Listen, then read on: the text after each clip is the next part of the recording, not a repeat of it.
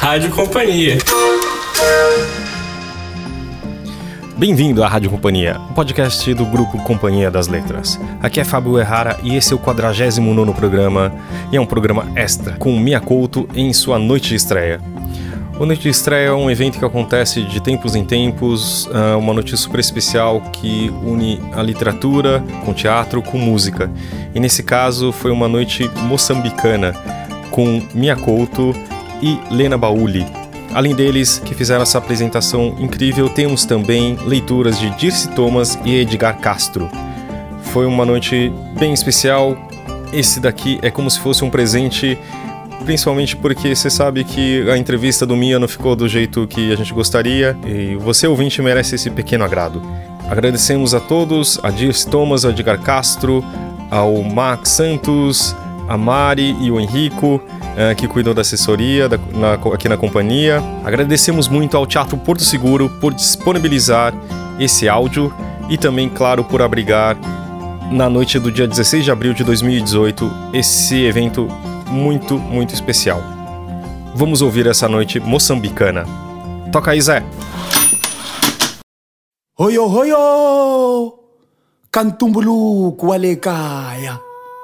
alekaya. kandzutwa marito ya ku tsokotsa lomu tindleve ti nga ta ku ge na ti dlaya tora. Ka muphahlu wa livaningu lomu timbilu ta ku xukuvala ti nga ta khemeliwa ku nyoxa. Ka nomadi wa ku rhwala unanga ka tingoma ta ku byabyarhula mananga ta ku kampfula dyambu lomu mahlu ya ku tsakama ma nga ta wora ma va ma woma.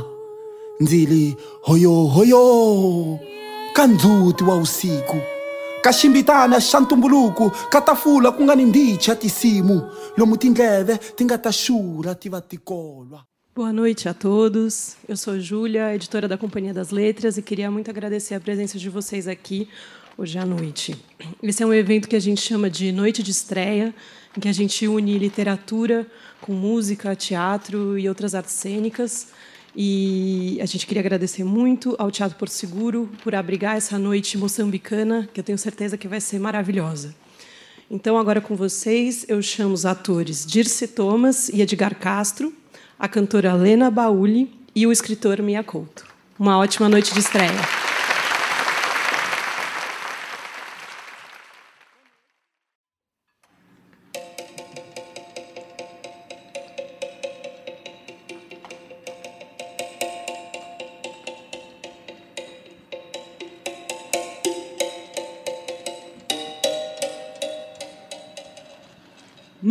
Não tarda que todos vejam que estás grávida, diz ela, tocando-me o ventre.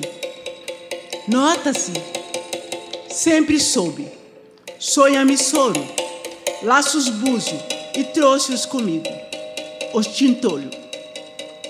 Estica o peito, exibindo um empatcatus, um colar feito de pequenos paus entrelaçados num cordão. Não é vaidade.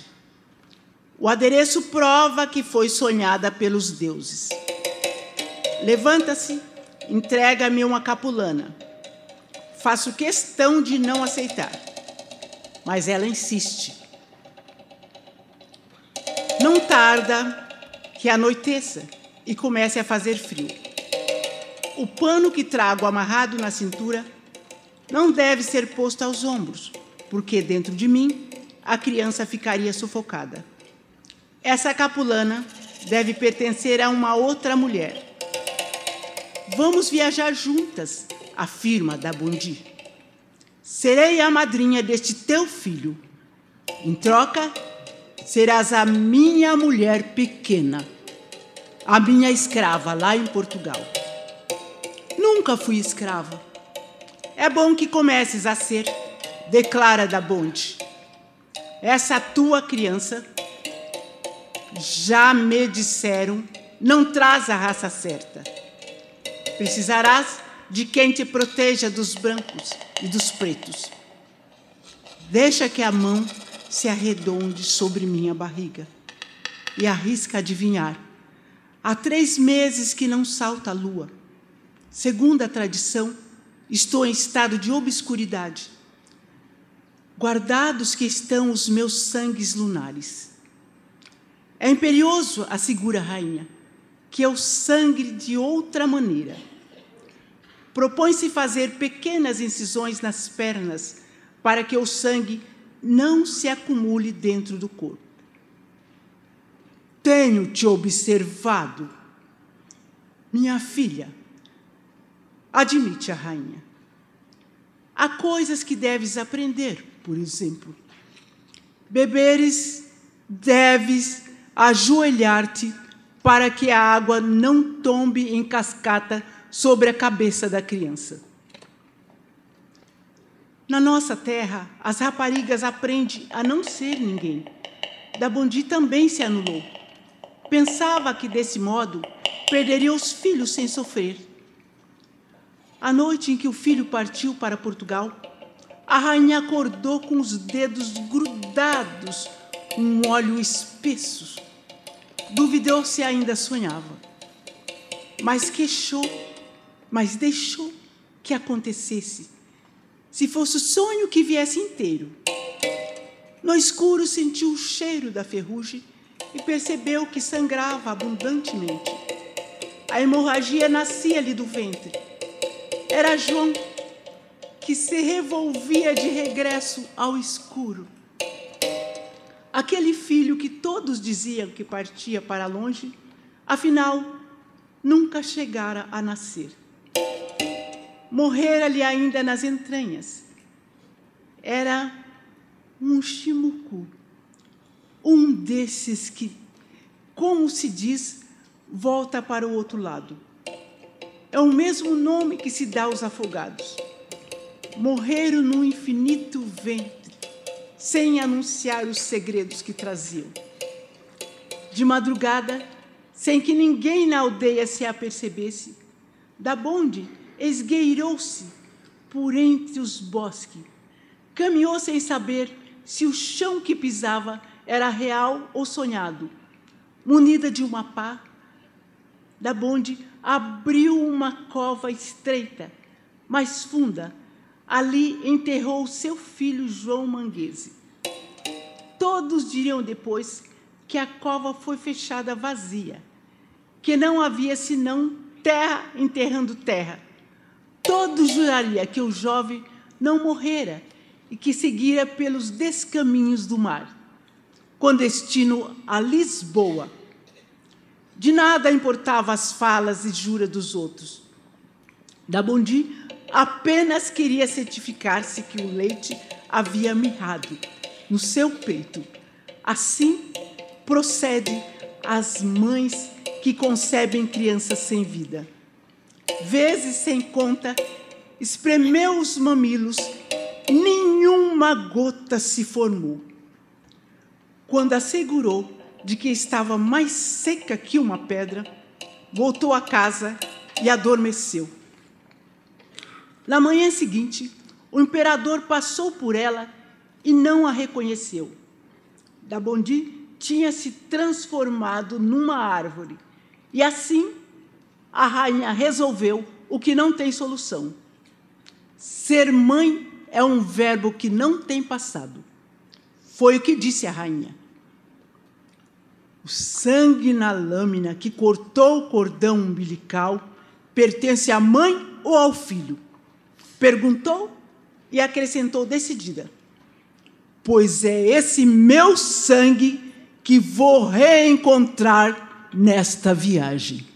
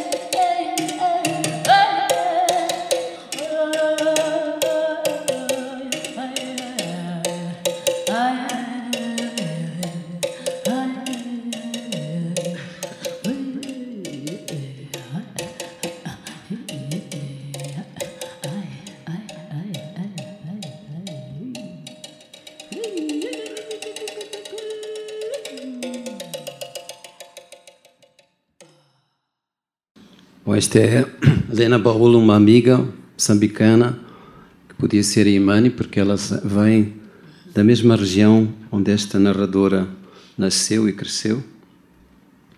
E estas canções uh, fazem lembrar que foi através das vozes, das falas, dos cantos, das danças que eu viajei para recolher o material para fazer este livro.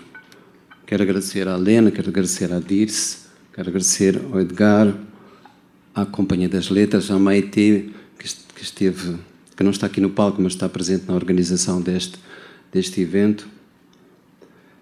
E quero dizer-vos que agradeço-vos do fundo do coração a vossa, a vossa presença. Sei que o Brasil vive um momento conturbado, sei que há uma, um triste cansaço que atravessa o mundo, mas nós estamos aqui por causa dos livros, e os livros falam de uma coisa maior que a própria literatura.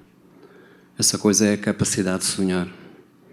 Essa coisa é a capacidade de imaginar que neste mundo pode haver um outro mundo em que vale a pena viver e apetece ter futuro. A literatura é um convite para ouvir, para escutar outros, outras vozes, vozes de outros mundos, e vozes que todos os dias nos batem à porta, à porta da consciência. Parece estranho, mas eu vou falar aqui de uma coisa que é muito distante, que aparentemente é muito distante da literatura, porque passaram poucos dias desde que houve um ataque feito à Síria. Esse ataque foi feito por um grupo de nações que a si mesmo se chama de Nações do Grupo de Nações Civilizadas. O ataque ocorreu um dia antes de uma delegação de peritos internacionais recolher provas no terreno do uso de armas químicas. Os mísseis que foram lançados sobre o solo siriano representam um custo de mais de 200 milhões de dólares. Não é possível esquecer o que sucedeu no Iraque em 2003, em que as mesmas nações civilizadas mentiram, inventando armas de destruição massiva que depois se comprovou nunca existirem. Não é possível esquecer a mentira que em 1964 a mais civilizada, a mais civilizada das nações civilizadas criou para bombardear o Vietnã. Uma vez mais, esta ação foi feita nas costas das Nações Unidas. Não foi preciso que essas nações seguissem caminhos legais, não foi preciso obedecerem a caminhos e preceitos que são obrigatórios para todas as outras nações. Não foi preciso que primeiro se exibissem provas e depois se anunciasse a sentença. Tal como se condenam países sem provas, também são condenadas pessoas sem necessidade de uma culpa claramente formada. Antes mesmo do julgamento, essas pessoas já tinham sido condenadas. Porque não é exatamente uma lei que elas ofenderam. A grande ofensa foi a ousadia de desafiar os poderosos. Foi isso que sucedeu com o personagem deste meu livro, o Imperador Gungunhano, que foi condenado a morrer no exílio. Foi isso que sucedeu com todos os africanos que seguiram no mesmo barco de Moçambique para Portugal. Não era preciso que esses homens e essas mulheres tivessem cometido qualquer crime. Eles eram de uma outra nação, de uma outra língua, de outra religião. Eles atrapalhavam os desígnios do Império Colonial português aos protagonistas desta história que eu, que eu trato neste, nesta trilogia, não se roubou apenas o futuro, roubou-se-lhes o passado, roubaram-se-lhes as histórias com que se poderiam hoje reinventar. O esquecimento não apaga o tempo, apaga o idioma com que nós poderíamos conversar com o passado. Experimentei na pele esse convite ao, ao esquecimento. E os moçambicanos todos aparentemente se esqueceram de uma guerra que durou 16 anos e que fez um milhão de mortes e que fez milhões de refugiados, dos quais ninguém falou nunca. Porque estavam longe da Europa, porque não atravessavam o Mediterrâneo, porque quem os apoiava eram nações pobres, aparentemente invisíveis. Nós pensamos que esquecemos, mas é uma mentira. E eu não me esqueço, e nenhum, nem Helena, nem nenhum moçambicano pode esquecer. Eu recordo-me que nessa cidade em que vivi, toda a guerra, foi a capital de Moçambique, Maputo, ah, vivemos esse tempo todo numa condição cercada. A guerra começava ali, no limite da, da cidade. E das nossas casas nós escutávamos as explosões dos tiros, das bombas, e víamos chegar os carros trazendo mortos e feridos. Perdi colegas de trabalho, jornalistas, perdi amigos numa situação de crueldade extrema. Às vezes eu acreditava que era melhor, que eu sofria menos se me transferisse para a frente da batalha. Eu pensava que o pior sofrimento não era ser derrotado, era não poder lutar. A 4 de outubro de 1992 foi assinado o acordo de paz. Dias depois, eu e o meu irmão decidimos sair da cidade. Era isso que nós queríamos, era isso que nos apetecia viajar de carro por esses territórios por onde sempre nós tínhamos viajado. E por isso queríamos revisitar essa savana infinita que se estende a partir de, de perder de vista. E nós, quando chegamos ao, ao limite da cidade e olhamos aquela paisagem sem fim que se abria à nossa frente, percebemos que não sabíamos olhar. E nesse momento paramos a viatura e choramos. Eu vi o meu irmão baixar a cabeça sobre o volante e a murmurar: Não consigo. E voltamos para, tar, para trás incapazes de vencer aquela invisível fronteira. A guerra tinha tomado conta de nós, do mesmo modo que as paredes da cadeia passam a existir dentro da alma do prisioneiro. A guerra tinha feito a sua última conquista, que era matar a estrada e roubar-nos a capacidade de sonhar. É isso que fazem os que se dedicam a arruinar os países. Roubam-nos o parentesco com o futuro. Nesse mesmo ano publiquei o romance Terra Sonâmbula, que falava, por estranha coincidência, dessa estrada que era uma metáfora de uma entidade que se mantinha viva e aberta ao sonho como uma forma de resistência contra a desumanização que é causada pela guerra.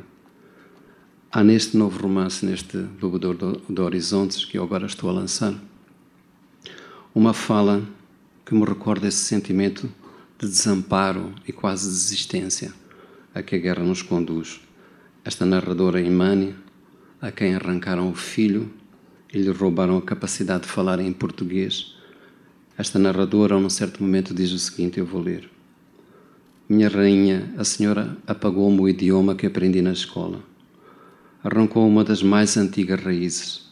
Não me apagou, contudo, a arte de ler e escrever. Pois agora sou eu que lhe peço. Leve-me também esses dons. Não quero mais papel, não quero mais tinta, não quero mais caneta. A escrita dói-me e eu agora apenas desejo destatuar a minha alma. Talvez a senhora não saiba mas as palavras, quando grafadas, amarram o tempo. Se não posso rever o meu filho, então não quero mais o tempo, não quero mais nenhuma lembrança. Por isso lhe imploro, rasgue todas as folhas antes de estarem escritas. Converta em água toda a gota de tinta, pois eu quero-me vazia. E quando não houver em mim mais nenhum idioma, peço-lhe que me apague a língua dos sonhos porque me basta a noite dos bichos um simples tempo para nascer e morrer. É contra esta desistência, é contra este apagamento que eu escrevi esta trilogia. Agora é um colega meu que vai dizer ou cantar ou, ou ler qualquer coisa, porque eu não sei ler. As minhas histórias são tão antigas que quem as escuta desaparece. Ninguém com isso se assusta, pois no próximo silêncio todos reaparecem. É por isso que vou narrando no mais suave dos sussurros. Tenho medo de enrodilhar o tempo e, assim, impedir o regresso dos encantados. Fala de dia.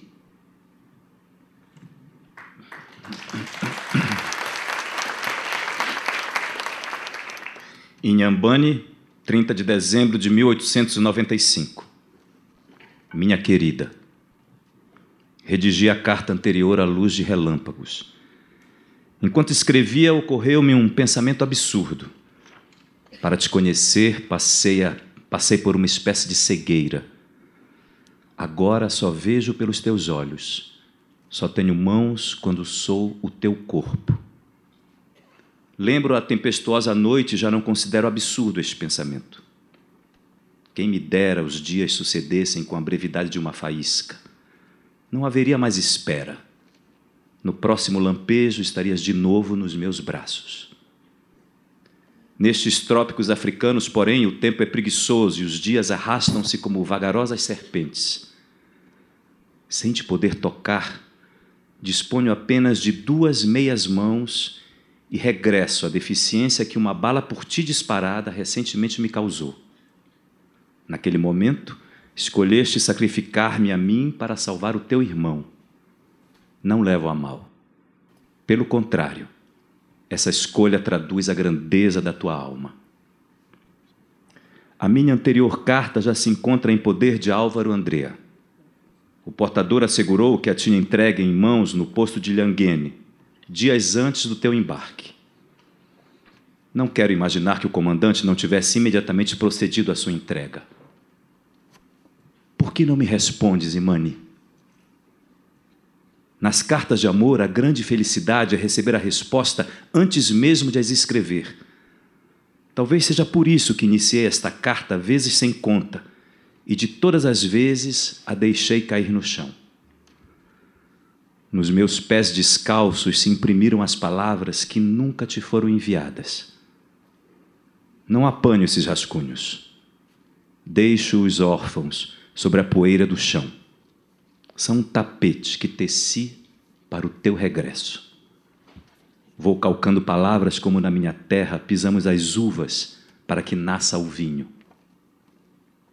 Releio o que acabo de escrever e penso: tudo isto é demasiado piegas, uma patetice disfarçada de poesia. A verdade é que me viciei nestas fantasias como um bêbado se agarra a uma garrafa já vazia. Se tudo correr bem, esta carta não tombará no chão. Chegará assim às mãos do comandante Álvaro Andrea, assim que ele desembarcar em Xai Xai.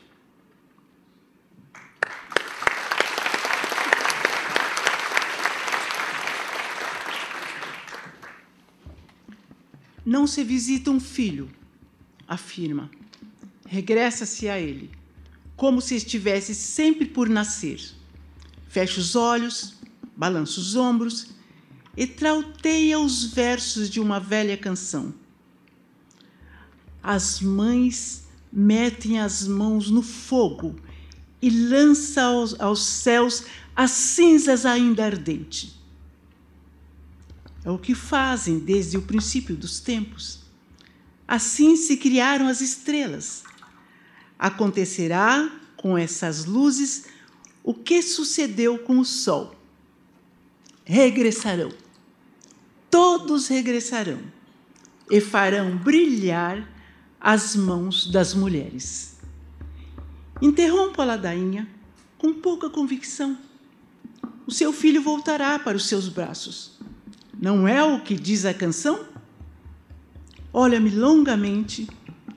Os dedos tricotam um vazio, como se, naquele momento, lesse os ossinhos divinatórios. Há algo nessa mulher que me faz lembrar minha falecida mãe. Tenho inveja de ti, confessa num tom desfalecido. Tenho pena de não saber falar a língua dos brancos. Não tenha pena, minha rainha, afirmo. Assim não escutas as ofensas que nos são dirigidas. Não percebe quantas vezes somos chamados de macacos? Os brancos também desconhecem os nomes feitos, os nomes feios que lhes chamamos. E repete: o rosto iluminado.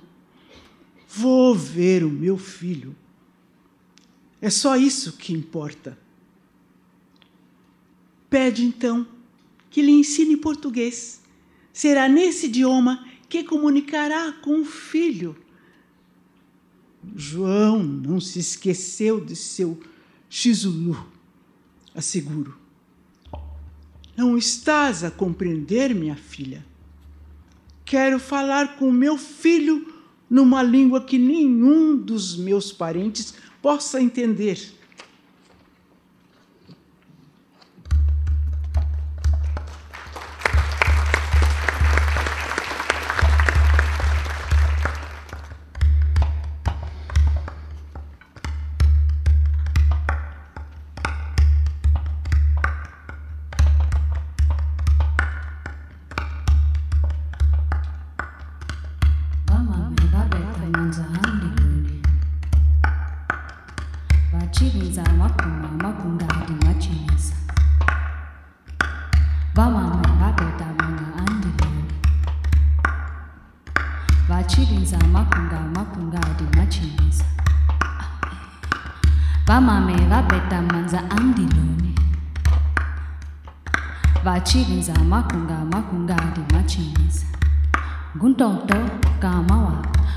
ke toni kam tumbuluk. Buton to kama. के तोने कम डुम्बुलुक बुटोंटो कामा आमा के तोने कम डुम्बुलुक कुकोनेट ताइनेट काटिंगलेट कुकोंगे ताक्टिंगा काटिंगलेट vamame vabhedha vangamandiloni. Vachidinza makumba makungadi machinisa vamame vabeta manza hambilone vachivinza makunga makungadi machinisa tina maheka ni magezi hore atitinga umelele ntitambo Tina maheka ni magezi he, wati tinga umelelenti tam. Tina maheka ni magezi he, wati tinga umelelenti tam. Tina maheka ni magezi he, wati tinga umelelenti tam. Kutsumela yo, Το τσέτινα το μέλα, κουτσομέλα το τσέτινα το μέλα, το τετσινά το μέλα, το τετσινά το μέλα, το τετσινά το μέλα. Na tumela. Mamene va beta manza andiloni. Mame va beta manza andiloni. Vama me va beta manza andiloni. Eh, eh, eh, eh. Vama me va beta manza andiloni. Kutsunela yo dinatsime kutsumela ye. Tote dinatsime tote dinatsumela tote dinatsumela tote dinatsumela leading out to me.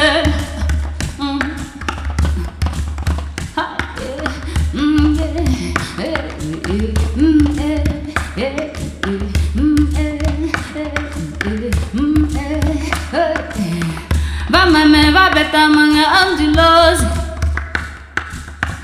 Vamame va beta manja andilos Vamame va beta manja andilos Timako kanyinga manza ya vavasikadi Caro Sargento Araújo, amanhã chegaremos a Lisboa e terei cumprido a minha última viagem. Sei o que se passou com os meus colegas que se reformaram. Em poucos anos definharei como eles, saudoso do que sempre me queixei. Em contrapartida, o meu sargento prosseguirá sua carreira na Marinha de Guerra. O mais provável será que não mais nos voltemos a encontrar. Tantos meses vivemos confinados no mesmo exíguo espaço e, apesar disso, será exatamente por isso? Nunca chegamos a manter aquilo que se possa chamar uma conversa. Sei o que pensa de mim. Não pretendo alterar essa percepção. Você acha que sou um homem fraco, que sou demasiado condescendente com os africanos. Contra essa impressão, não tenho nem quero ter nenhuma defesa. Essas suas palavras, esgrimidas como uma denúncia, são para mim o maior dos elogios. Bem haja por esses pequenos ódios. Venho falar-lhe de mim. A escrita permite confissões que, em outras circunstâncias, não teríamos coragem de fazer. Nasci em África, em terras onde as árvores superam os céus. A minha mãe, que Deus a tenha, ensinou-me a amar essas criaturas como se adivinhasse que me iriam faltar mais que a própria terra. As árvores são como as pessoas, dizia. Não nos damos conta de que o que nelas vemos é apenas o que está à superfície. O que nos falta ver nas árvores e nas pessoas é o próprio tempo, esse infinito tecelão. As raízes, garantia minha mãe, são como as histórias das nossas vidas. Quem as vê? Pois nós, meu sargento, passamos um pelo outro como quem passa por uma árvore e não vê senão sombras. Não nos conhecemos, meu caro Araújo. E talvez seja melhor assim. Não temos de fingir que nos despedimos. O meu pai morreu em terras da Índia. Cumpria assim o que para si mesmo destinara. Tantas vezes nos disse: Ninguém sabe morrer no lugar onde nasceu. Não podia ter morrido mais longe. Depois do enterro, fui recolher a papelada que durante anos ele deixara acumular no seu gabinete de trabalho. Não foram papéis, foi a sua vida que me passou lentamente pelos dedos. Numa pasta rotulada Documentos do Congo, descobri uma fotografia de três escravos ladeados por dois brancos. Era uma imagem captada no Congo belga. Os negros exibiam as mãos decepadas de outros escravos. Quase não se distinguiam os dedos dos vivos e dos mortos, como se as mãos decepadas ainda se agarrassem a um corpo vivo, como se não soubessem morrer não foi apenas aquela macabra visão que para sempre me roubou o sono. Foi o olhar dos escravos. Foi a sua expressão mortificada. Aqueles olhos tinham sido amputados das suas almas. O rosto desses homens era uma máscara vazia, como se aquilo que fosse mais humano, isso a que chamo a voz do rosto, tivesse que ser resguardado da indiscrição do fotógrafo. Protegiam assim a sua última réstia de dignidade. Não fomos nós, portugueses, que cometemos aquela barbaridade. É isso que você dirá. Não fomos, é verdade. Mas tecemos todos nós, europeus, um manto de silêncio em redor desse enorme crime que foi a escravatura. Os jovens que você fuzilou, num barco que eu comandava, serão o seu inferno. Até o final da sua vida, meu caro sargento, você será alvejado por essa lembrança. Mil vezes o escutei proclamando que o fim do mundo já aconteceu. Nenhum de nós, nem sequer Deus, deu conta dessa fatalidade. A verdade é outra, meu caro. Quem tem razões para acreditar no Apocalipse não somos nós, meu sargento. São os negros que vêm assaltadas as suas terras, decepadas as mãos e sangrados os sonhos. Enquanto filosofamos sobre o Apocalipse, essa gente vive o mais real dos fins do mundo. E é bem conveniente essa sua teoria de uma hecatombe. Se não há futuro, tornamos-nos iguais aos bichos e não há melhor para as guerras que um bicho fardado de soldado. Junto lhe envio a fotografia que tanta alma me roubou. Não se limite a olhar para ela. Deixe-se ser olhado pela imagem. Ao ser atravessado pelos olhos desses negros, talvez você entenda que a fraqueza de que me acusa é bem menos grave que a coragem que lhe serve de bandeira. Espero, caro sargento, que não nos voltemos a encontrar. Não lhe desejo mal. Quero somente esquecer-me. É isso que eu quero. Esquecer-me de mim. Esquecer-me de si e de todos os outros. Desejo talvez um pouco mais que isso. Rezo para que o sargento não tenha nunca existido na minha vida. E esta carta não tenha sido escrita para ninguém 12 de março de 1896, Antônio Sérgio de Souza.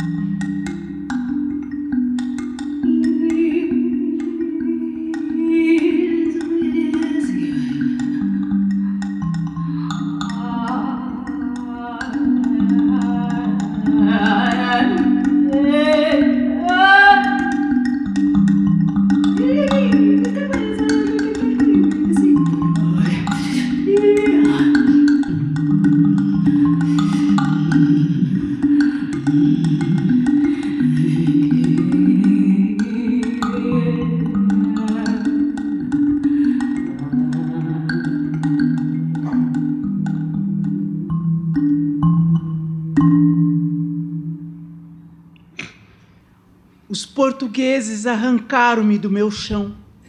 Agora não tenho onde ser enterrado.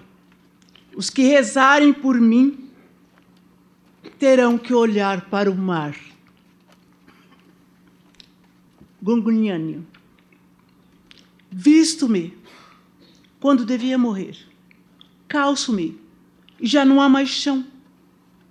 Empurraram-me pelos corredores do forte. A trouxa da roupa varrendo o caminho, gritam os soldados: manda que nos apresentemos, mande que nos apreciemos. Chamam-nos nomes feios que ofendem mais as rainhas, porque não os entendem. Desde que da Bondi me amaldiçoou, nunca mais voltei a falar português. Foi pena que o mal-olhado não me impedisse também de compreender essa outra língua, sendo dos outros, faz parte da minha carne. Vão nos levar para uma ilha muito distante. É um exílio dentro do exílio. As rainhas estão resignadas. Nada as prende a nenhum lugar. Não é o meu caso tenho meu filho nessa cidade. Peça ao comandante para me despedir do meu menino. Ninguém me escuta. Já fui a tradutora de um rei. Já fui espia a serviço da coroa. A serviço da coroa lusitana. Agora sou apenas a décima primeira das pretas ainda há pouco dei à luz, nunca mais verei o meu pequeno sangue. Nunca mais encontrei o pai dessa criança, o meu germano, o amor da minha vida. Subo para a carroça em total desleixo.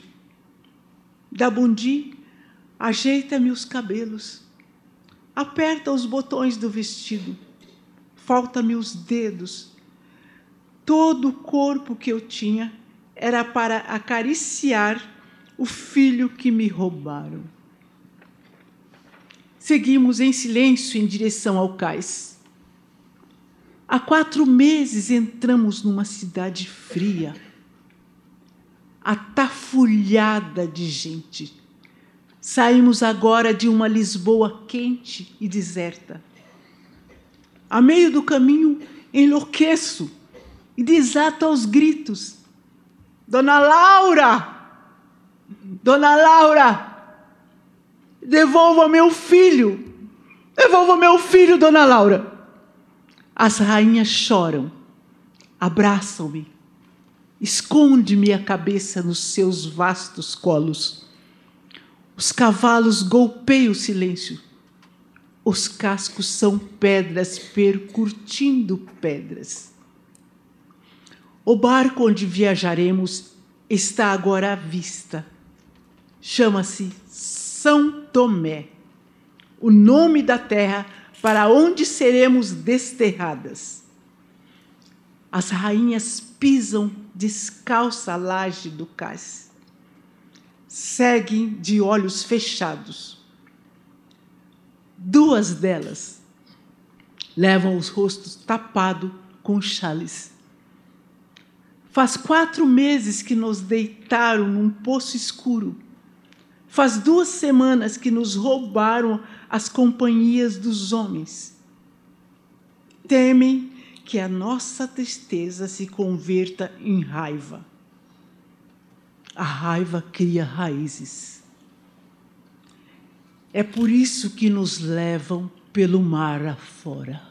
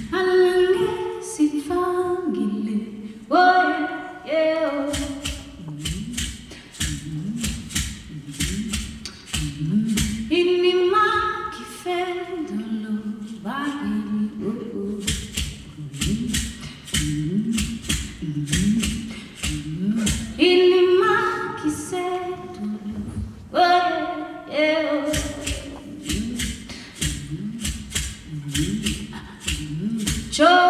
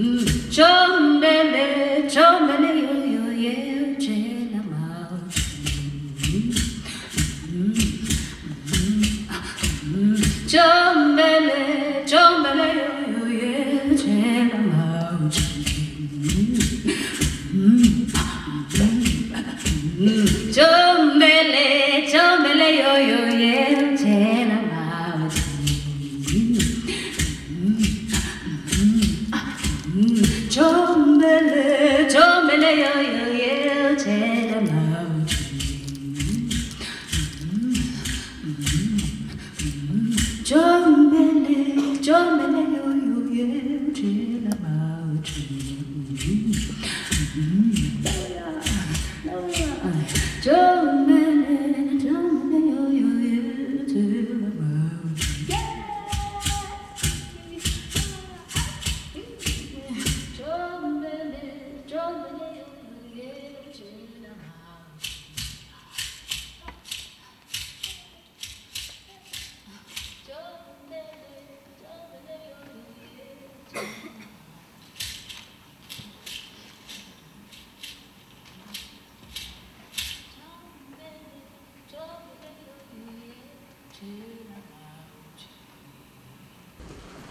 deixar de dizer que quanto me agrada estar aqui com, com a Helena Baúl e quanto é quanto me impressiona a verdade que está nela, não é? Estas, estas vozes que existem dentro da voz dela, como ela faz do seu corpo todo música.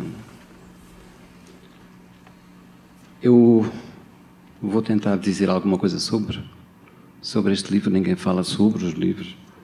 Mas eu, quando construí este livro, eu tive que ir à procura de memórias, sabendo que essas memórias eram plurais, sabendo que elas não estavam exatamente num lugar, estavam nestas canções, estavam nestas, nestas gentes várias que são de Inhambane, de Gaza. Fui à Ilha Terceira, nos Açores, que foi o lugar onde, onde morreu Gungunhana, exilado, mais os três companheiros seus que eu que foram deportados. E percebi quando eu ia nessa busca da memória, o que eu mais encontrava era o esquecimento. E esse esquecimento tinha um dono. Esse esquecimento tinha uma intenção, era uma arma. E com essa arma nos querem fazer esquecer de muita coisa, dos genocídios, do tráfico de escravos, das ditaduras que em nome da pátria deixaram atrás de si no Brasil, em Moçambique, no mundo, tanto sangue, tanta morte. Não posso deixar de vos dizer quanto eu me lembrei ao fazer este livro do tempo em que eu era criança e me deixava encantar pelos filmes de cowboys.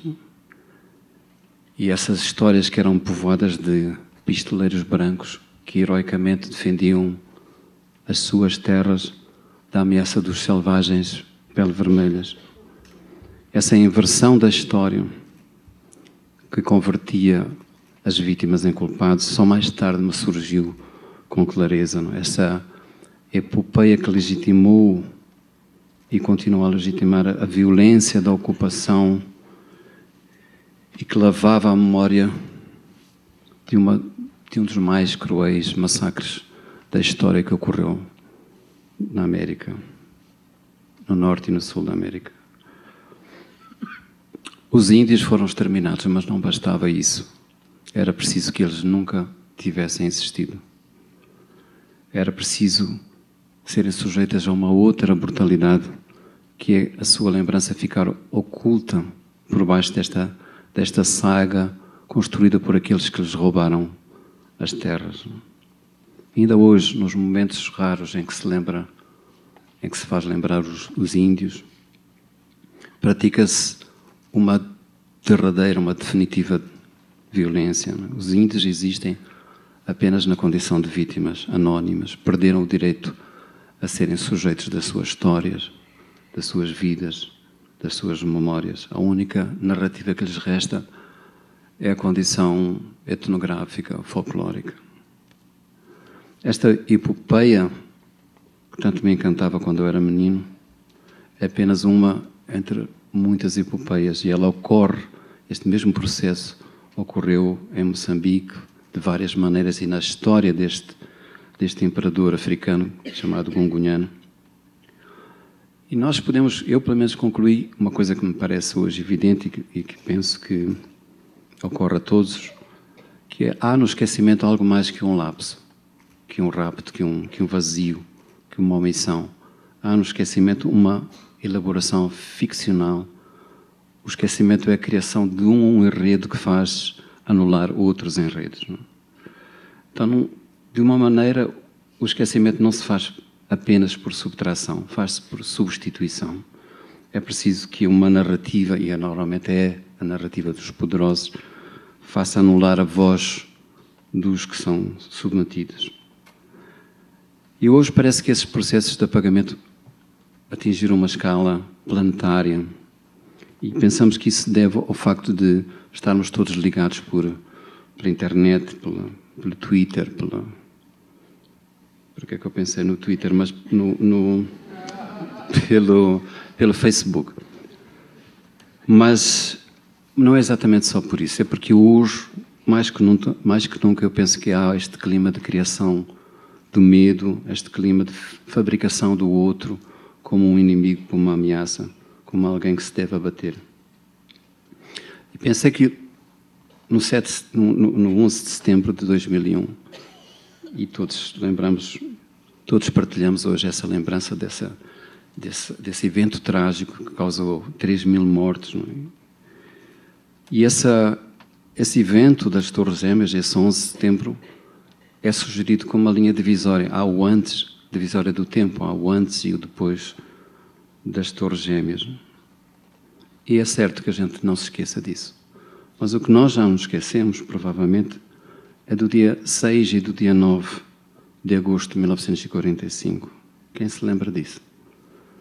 Pois foi nesses dois dias, o dia 6 e dia 9, que a Força Aérea dos Estados Unidos bombardeou as cidades de Hiroshima e Nagasaki e matou 220 mil pessoas. Por é que essa, essas datas não são sugeridas como uma linha divisória do tempo? Por que é que não há o antes e depois dessa bomba atómica? E tenho que me lembrar, sim, fazer vénia a um poeta brasileiro que em 1954 escreveu o seguinte: Pense nas crianças mudas telepáticas, pense nas meninas cegas inexatas, pense nas mulheres rotas alteradas, pense nas feridas como rosas cálidas. Mas só não se esqueça da rosa da rosa de Hiroshima, a rosa hereditária, a rosa radioativa, estúpida, inválida, a rosa sem cor, sem perfume, sem rosa, sem nada. Este poema de Vinícius tornou-se, todos sabemos, todos nos lembramos, uma espécie de um hino na voz de Ney Mato Grosso. Mas hoje adivinhamos que Vinícius não falava apenas da cidade de Hiroshima, falava de todos os lugares do mundo em que nos querem mudos, calados, cegos, descoloridos, sem sonho, sem nada. Sugerem-nos que vivemos todos hoje num mundo único, simultâneo, num mundo partilhado como se fosse uma aldeia global. E dizem-nos que nesse mundo estamos todos ligados porque temos acesso à internet, ao Twitter, ao Facebook. Não é verdade. Não vivemos todos no mesmo mundo. Mais de metade da humanidade não tem acesso à internet. E mais grave do que isso, mais de metade da humanidade não tem acesso à água potável. E quando nos sentamos para comer, há um bilhão de pessoas que fica fora da mesa. Há uma falsa visão do mundo que vai se sedimentando dentro de nós todos os dias. Há uma certa visão da história que vai ficando naturalizada. E muitos de nós já nem sequer encontram razão para se inquietar, para se questionar. O mundo é assim, encolhemos os ombros, encolhemos a alma. E quase já nem sequer é preciso esquecer. Quem aceita viver pouco não deixa a pegada no tempo. É por isso que devemos resistir, é por isso que nos devemos inquietar, questionar. Pois há quem queira esquecer o que não pode ser esquecido. Há quem queira esquecer os que tombaram vítimas do ódio. Há quem queira esquecer Marielle Franco. A Marielle Franco e Anderson Gomes eu dedico este meu texto. Bom, o Chico Buarque diria foi bonita a festa, pá, mas eu acho que nós chegamos ao fim e quero agradecer a todos vocês por estarem aqui presentes. Quero agradecer a Diz, a Edgar, quero agradecer a Lena muito que me acompanhou já num, num, numa coisa que fizemos em Belo Horizonte há um ano atrás e, e dizer-vos que, hum, que vale a pena neste Brasil que eu que eu visito e revisito desde há vários anos. Não há não, acho que não há ano que eu não venha ao Brasil. Eu reencontro agora um Brasil mais mais acabrunhado mais mais triste. Mas eu acho que, há uma coisa que não pode ser vencida que são os aquilo que me fez apaixonar por o Brasil foram os brasileiros e as brasileiras. E, e essa, essa inesgotável fonte de inspiração nas músicas, nas canções, nas pessoas, no modo como as pessoas acolhem outras, no modo como as pessoas são capazes de se rir de si mesmas, de si mesmas. E não é um detalhe, essa qualidade de ser capaz de se rir de si mesmo é uma grande sabedoria esta capacidade de produzir alegria e de sonhar, eu acho que ela não pode ser vencida. Por isso eu quero vos dizer que venho de um país que sofreu e, e foi convidado, toda a nossa nação foi convidada a desistir, a deixar de sonhar, mas nós fizemos aquilo que a canção brasileira me ensinou, que é levantar, sacudir a poeira e dar a volta por cima. Acho que isso os brasileiros vão fazer também. Muito obrigado e até a próxima. Foi incrível, né, gente? Uh, realmente uma noite a se lembrar. E você já sabe, uh, qualquer coisa, escreva pra gente na rádio arroba companhiadasletras.com.br com sugestões, dúvidas, reclamações, o que você quiser. Tô ali esperando o seu e-mail. E no Clube Rádio Companhia desse mês, sabe o que temos? Carta AD de André Gors. Se você já leu ou vai ler conosco, deixe esse comentário no evento do clube para participar tá aqui na descrição ou escreve, claro, para rádio.companhiadasletras.com.br. Semana sim e semana não, a gente se vê por aqui. Até mais.